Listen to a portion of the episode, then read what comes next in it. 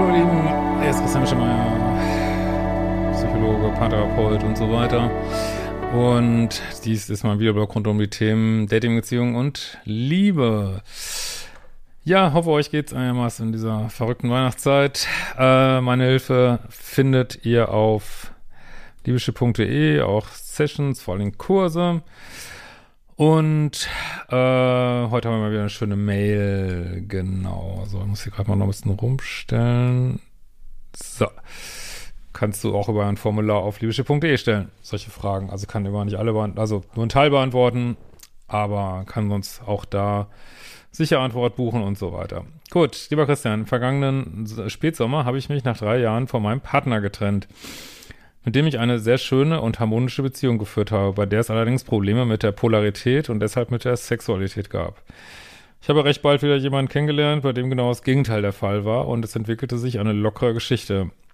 Natürlich habe ich Gefühle entwickelt, aber dass daraus mehr werden könnte, hatte ich mir nicht wirklich auf dem Schirm. Ja, aus Sex entstehen Gefühle, ne? So ist das. Ähm, für ihn war klar, entweder wir lernen uns kennen und schauen, wo das hinführt, oder wir beenden das Ganze. Also, äh, ich höre jetzt mal so raus, dass er mehr wollte jetzt von dir. Ist doch gut. Da ich ihn sehr mag, ließ ich mich drauf ein. Nun meine Frage, wie kann ich aus dieser Sache wieder einen Gang herausnehmen, um realistisch beurteilen zu können, ob wir zusammenpassen? Die ersten Wochen waren von extrem guten, intensiven Sex geprägt. Good for you. Der natürlich auch Bindung herstellt. Wie kommen wir vom leidenschaftlichen an fairen Modus in den Dating-Modus? Ja, ich muss ganz ehrlich sagen, ich verstehe das Problem nicht so richtig, sage ich ganz ehrlich. Ähm, ich meine, jede Beziehung fängt mit einer Affäre an. Vielleicht dauert die dann nur äh, ein Date oder so, keine Ahnung, die Affäre, und dann ist man fest zusammen. Aber es treffen sich ja nicht zwei Leute und sagen, so ab jetzt mal zusammen. Also irgendwas passiert und äh, irgendwann landet man in der Kiste und äh, ja, irgendwann in diesem Zeitraum ist man halt zusammen. Also insofern ist das jetzt nicht ungewöhnlich, dass von einer Beziehung irgendwie so eine gewisse Zeit Affäre war, so, ne? Wie lange das geht, ist eine andere Frage. Müssen wir jetzt hier, glaube ich, nicht erörtern. Und dass es natürlich ganz viele Affären gibt, die zu nichts führen, müssen wir auch nicht erörtern, aber diese führt ja zu was, ne? Also, und äh, mal ganz ehrlich, äh, also ich hast mir jetzt keine Red Flags erzählt.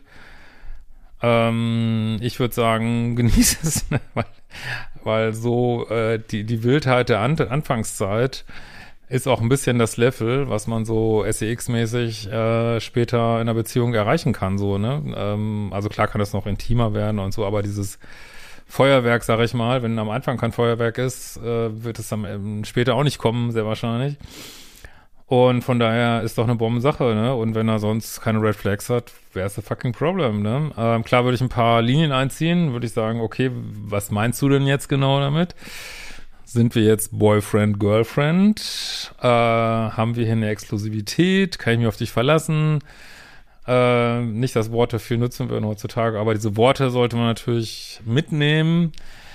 Äh, und ja, also hört sich jetzt für mich nicht, ich kann da jetzt nichts feststellen. Äh, denke, Lovebombing können wir auch ausschließen, weil er ja erst nach so einer Zeit jetzt sagt, auch oh, findet er ganz geil alles und manchmal äh, sucht man ja auch irgendwas, wo, wo nichts ist irgendwie und wir wollen ja die Sachen auch noch genießen, ne? Insofern könnt mir ja gerne helfen in den Kommentaren, ob ich da aus eurer Sicht irgendwas falsch verstanden habe, aber ansonsten go for it und ähm, sonst kannst du ja auch deine Angst vor Intensität angucken, ne? Das will ich auch nochmal spannend finden. Aber das jetzt so ausbremsen, wenn es gerade gut ist, das könnte so ein bisschen bindungsängstlich rüberkommen, sag ich mal, ne?